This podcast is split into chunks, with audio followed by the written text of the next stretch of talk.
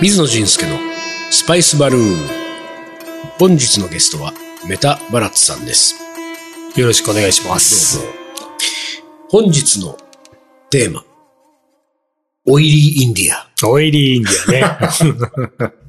これは覚えてイまンドす料よ。理をね、ちょっとこう作ったり食べたりする人であれば、オルオイリーインディアはまあすぐ、うん、まあそうねってい。そうですねうんええだいぶオイリーです ね。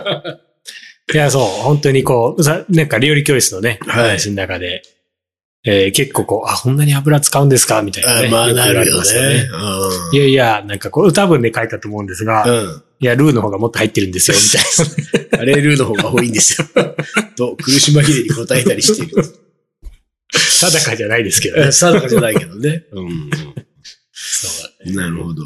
で、あのーまあでも、インドも割と、イン、全インドあちこちね、うん。えー、言ってますけれども、あのーこの地域は割とさっぱりしてるね、なんていうとこないもんね。あうん、な、うんあんまり記憶に。ないですね。そうですね。もしかしたら家庭ではあるかもしれませんが。あまあそうね。あの、どこ、外で食べるものは比較、もうどこもないまであすね。そうだね。うんうんさっぱりしてるも。の、つったら、そうですね。ドースさんも結構油が、そうだビね。ドゥリーぐらいですかね。まあ、すまあ、その、そういう調理上油を使わない,、ね、使わないっよねていうものはあるけれども、うん結局それも、それだけで食べるもんじゃないからね。そうです。ね。うん。うん。確かに油はすごいですね。うん。で、その、なんであんなに油を使うのかみたいなことについての考察というよりは、はい。ココナッツオイルと私みたいなエピソードが書かれてるわけですよ。そうですね。なんかこう、油の、その、まあ、油が多いっていう話から、うんそういえば自分も結構油についてはうんうん思い出があるなっていう。ど。で、で、いろんな油ある中で特にココナッツオイルが、バラッツの中では。まあ一番最初のインドの思い出というか、こう、うん最初に、えー、中学を最後の方にインドにもう移、移り住んで、はい。えー学生生活を始める前に、はいはいはいそのムンバイで1、2ヶ月お世話になってたんですよ。あのーこのスパイスバルーンの中でも登場してますけれども、まあ15歳過ぎぐらいのバラッツが、英語の勉強を現地でね、インド現地で。。英語の先生にね、うんあの、教えてもらうと。はい。学校に、まあ、転校する前の、なんか夏休みか春休みか何かを使ってはい。行っていたムとンこバろイね、だったんだっけムンバイですね。でムンイバイにその英語の先生、女性の英語のは先生いはがいい、て、そうです、そうです。そのおばちゃん家に行くと。行く、毎日歩いて。はいはい。で、そこでですね、うんなんかこう自分は、まあ、い15歳、14歳が15歳ですよね。うんで、その出るたんびに、そのお世話になってた、うちの父親のうん同級生の家があるんですけど、その家のおばさん、おばさんっていうかお母さんうんが、前、この出るたんびにというか、でまあ出ようとしたらこう自分を捕まえてですね、はいそんなんじゃダメだと。うん。もっとこう、あの、ああのピシッとしないといけないあ。あ、はいは。はいうんうで、こう、先生のとこ行くんだから。先生のとこ行くし、外に出る。はいはいはいはい。そんな髪型でね、ボサボサのやんうんで全然ダメだと。うんうん櫛を持ってきて、うん。で、こう櫛で溶き始めた。はいはい。で、えっ、と、まあ、櫛で溶いてたのはいいんですけど、何か頭に塗り始めたんですよ。ほう。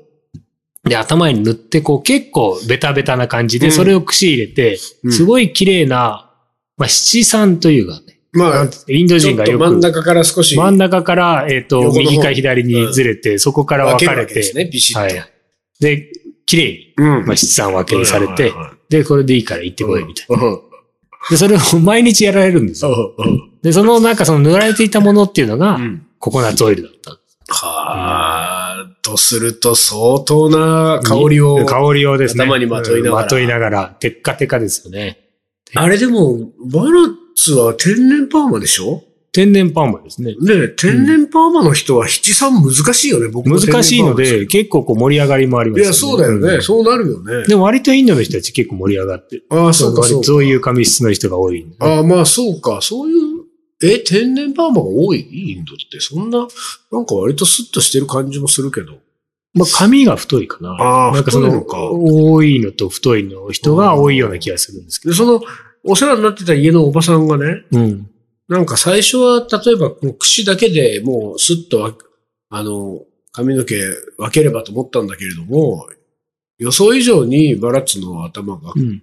こう、天パがはいゴワゴワしていて、これはオイル塗らなきゃ、拉致があかんと、こういうことではなないなくて、最初か普通にらもオイルですね。オイルなんだ。というのも、なんか、まあ、後々知るんですが、うんえその、オイル塗るのは髪型をこうセットするだけではなくて、えーそのココナッツオイルっていうのが日差しから結構守ってくれる。はなんかその紫外線だっったり、こう、結構日差しが強いですから、た。はそういう役割。割もあって、女性も男性も結構ココナッツオイルを、あの日焼けクリーム、ココナッツの香りしたりする、ココナッツの成分が入ってたりするようなものがあったっけなんか日焼けクリームね、あるんですコかコナッツのフレーバーうがん。するイメージがあるけど、はいはい。そういうのももしかしたら関係してんのかもね。どうなんですよね日。差しから守るっていう意味で言うと。日焼けクリームですよね。日焼け、あ、日焼け止めクリーム。ああ、そうなんだ夏にこう、それは関係するんですかね。なんかココナッツの香りがする、うん。サーファーとかががね、割とその匂いをしさせてるイメージじがゃああります。私、インドの大都会で サーファーの香りを させてたんで、ねへえそうか、なるほど、ね。でも気づいたら結構多くの人が塗ってましたね。あなんかその特にインドの女性ですごいこう髪の毛が光ってるような。あはいはいはい本当。にあれは大体ココナッツオイル。そうなのか。うんあの、僕も髪の毛を、に何かを、ほとんど塗ったことがないので、うん。ちょっと名前がわかんないんだけど、そのムースとか、おじさんだとポマードって昔言ったでしょ。うんああいうようなものは存在しないのインドは。ありますね。私はそれで、せいで塗るようになっちゃなっちゃったんです何なのよで、この、まずココナッツオイル塗られて、うんうん。で、学生時代もみんな塗ってんですよそれはココナッツオイルってい。や、ココナッツオイルではなくてムースとか、なんかこう、ワックスというよりもなんかこう、ブリルクリームっていうのがあって、はそうこれはヘアクリームで、あ、はあ、はいはそれを塗ってうんみんなセットしてるんですよ。ほうほうほうそれがもうなんかこう、塗るようになってしまいましたね。い。はあ、うんえ、じゃあ未だにずっと塗ってるのバランもう塗ってないです。あ、そうなんだ。ようやく20年ぐらい経 って、卒業し。えー、それを卒業するきっかけは何かあったのもうそろそろいいかな。なんか気にならなくなったというか、なんかそのインドのを引きずって、うんうんそのヨーロッパ行ってもう塗って、うんはいはいで、ヨーロッパからそれこそなんかこう、若い20前半の時はん。塗ってました。ああ、そううなんんなだ。んかで塗もらそれは、うんなんだろうな。ちゃんとしなきゃって気持ちがあって塗ってたってことなんかそうじゃないと家、外出れなくなっちゃったんでしょうね。ああ、でもさ、ココナッツオイルだったのが、その、なんとかクリームになって、なってで、ジェルみたいなのになったそう、り。ああ、そうか、そういうことでだよね。だって、その、なんとかクリームから、あなたはスイスとかスペインに行ったんでしょう、うんうんその頃はもう、インドのなんとかクリーム手に入んないもんね。なんとかクリームないですからねね。だからそそのの国の辺のところで売ってるなんか、はいジェルみたいなジェルとかになってったんでしょうね。ああ、で、日本帰ってきたら日本でそういうジェルとうかんそうです、そうです、そうです。あうーんあれは全然良くないですね。よくないの良くないですよ。よ。だってめんどくさいし。めんどく さい。めんどくさいのはめんどくさいんですよ、本 当に。うんで、髪の毛洗うときもなんかね。そうだねう。んあ、これ、あの、あれをだって毎日塗りたくるわけわけだから。そうですよ。毎日塗りたくって一日が終わるときに毎日洗い落とさなきゃいけないそわうけです、しょそうです。そのまま寝たらね、翌朝なんか硬いし。そう。そうででもす、でも、そうは言っても、どん、世の中の男性のどんぐらい、まあ、7、8割はつけてるんじゃないのそんなことないうんなんかそのつけてるときはそう思いましたけうんど、つけてないときは7、8割つけてないんじゃないかなと思います。ずいぶん自分勝手な思考です ね。そうなのかな、うんでも、その、髪の毛はまあ、つけてなくてもそんなにボサボサするわけでもなく、まあ、これでいいかっていう感じになもってうる。いいかな、そうですねうん。短くしといていいやな。うん、なるほどね。ココナッツオイルはそうか。じゃあなんかそのインドもご当地マスタードオイルとかね、ごま油とかも、うんそのいろんなオイルあるけれども、まあ、髪の毛に塗るのはココナッツオイルみたいですね。だからよく売ってる、あの、それこそ、サンオイルみたいな、うん、あのココナッツオイルでいいんですようん、うん、ああいうのそうか、そうね。うん。まあでも日本で今ココナッツオイルって高いからね、とにかく。うん値段がものすごくね。そうね。まあそんなオイルの思い出と、多分何個かね、オイルの思い出を書いてるな。あの、南インドケレラアイルベーダーの、あの、体に全体うにん塗ったオイルの話とか、ああ。ギギーを目に入れた。ー、えーギーを目、うギーの中で目をパチパチさせるっていうね、う信じられない。そう、これは、なんだろう、修行に近いね、もう。うん苦行というか。なんか、汚れているとうん。痛いらしいです。ええだからその、で、逆にその管をす本ご当いに、それ。うんもう本当らしいですね。汚、そうなんかそそう、の目が汚れてるんですよ。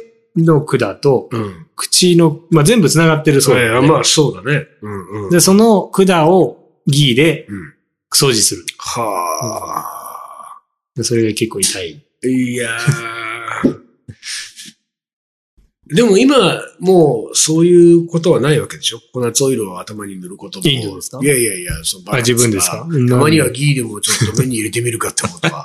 ないですね。だってギーだって、それ。相当い。いいギーじゃない。そうだし、インド、まあそうか、インドはずっと暑いからいいかもしれないけど、日本なんかもうこのぐらいの時期はもうギー固まっちゃってるからね。パチパチじゃないね。 もうそのまま閉じて、閉じたま湯ま煎にななんっちゃかして溶かした後に入れたらもう目が焼けそうだよう。ね。そうだね。本当に危ないから、お 気をつけくださいって感じがするけれどもう。ん今の時期はやっちゃいけないですね。そうだよね。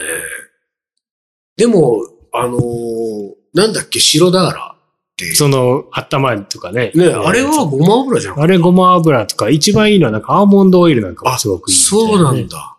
聞きますけど、へーアーモンドは高いので、ね。でもまあ、そう考えるとオイルってもの自体が、わまあ、もうなんか食用にしか考えてないけど。そうですね。なんかやっぱりオイルの量にしても、うん。使い方にしてうも、ん。もっとこう、もっと溢れてるんですそようね。だよね。本当そうだなんよかね。日本よりもこう、なんかオイル、オイル使いっていうのがすごい、そう、そう。ね。で、その、なんかこれは僕の個人的な感覚だけども、料理における、インド料理におけるオイルも、ちょっとその、えっ、と、食材というもの、えっ、と、意味合いプラス、道具的な意味合いがね、ちょっとあるっていう、そうです加熱をうん。理想的な状態にするために必要な道具っていうか、アイテムああ、そうかもしれない。武器というか。で、うん。だから、こんぐらいのオイルは、最初必要なんですと。うん。でないと玉ねぎが理想的な状態にならないから。うん。うん。でも、出来上がった時には、こんなに食べないから、うん。とりあえずすくってどけといたら、みたいな。うん。うん。なんかその、ちょっとその油に関する感覚が、日本人とも違うからあですあで、日それは違う本人がほら、それでインド料理をやろうとすると、うんいや、最後すくって捨てるんだったら、最初少なくすればいいじゃんっていそうう、なだねんかちょっと合理的、これを合理的と言うかどうかわかんないけど、そういうふうに思考が行きがちなんだけど、うん。それ最初に少なくするとその状態にならないんだよ。そうだね、そうだね。うんだから、こう、必要な時は入れるけど、必要なくなったら排除するっていう、うんちょっと道具的な感覚もあるような気がするなと思う。前からね、その、料理におけるオイルはそういう感覚は。うん。してるんだよね確かにそうですね。あの、だって白ダーラー僕一回だけやったことあるけれども、あのだって、オイルどこ行くの額にずーっと垂れ、こう、たらーっとしたまんま、額から自分の頭の後頭部うでんね、伝なっんかこうて、、何かに。落ちてくでしょはいそのオイルはど こにどこ行くのだって、あれ、次の人に回るじゃないですか。あれだってあのまんま使い道がもしないとしたら、あれも結構ね、うん。道具感が強いよね。あ道具でしょうね。だからギーのその目にやるのも道具ですね。まあそうそうだよね。ね。だって、そう考えてみたら、だってココナッツオイル頭に塗るのあって、それはワックスやジェルと同じだと思えば、いや、本当にそう、道具だもんね全くその通りです商品だもんね。ねそうです。だってあれは夜洗い流すわけ。流します。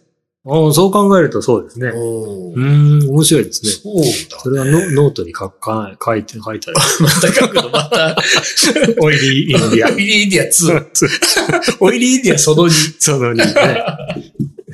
油は道具だ。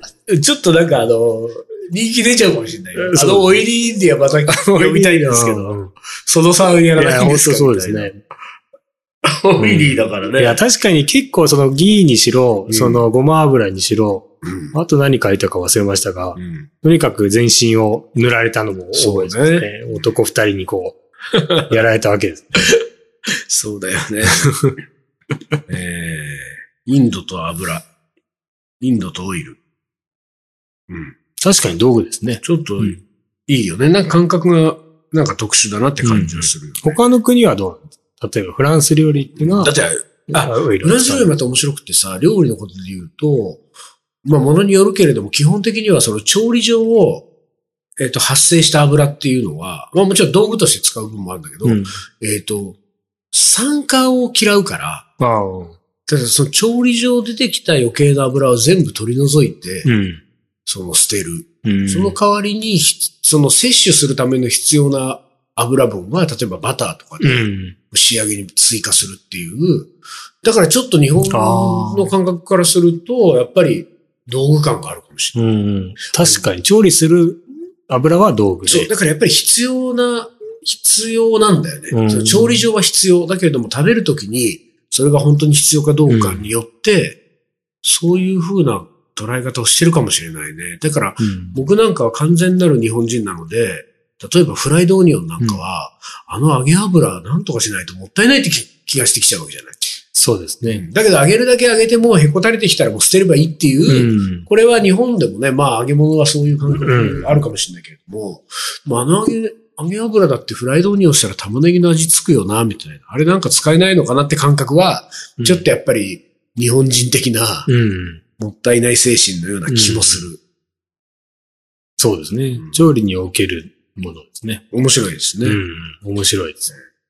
ということで、本日はこの辺にしたいと思います。ありがとうございます。ありがとうございます。 Thank you.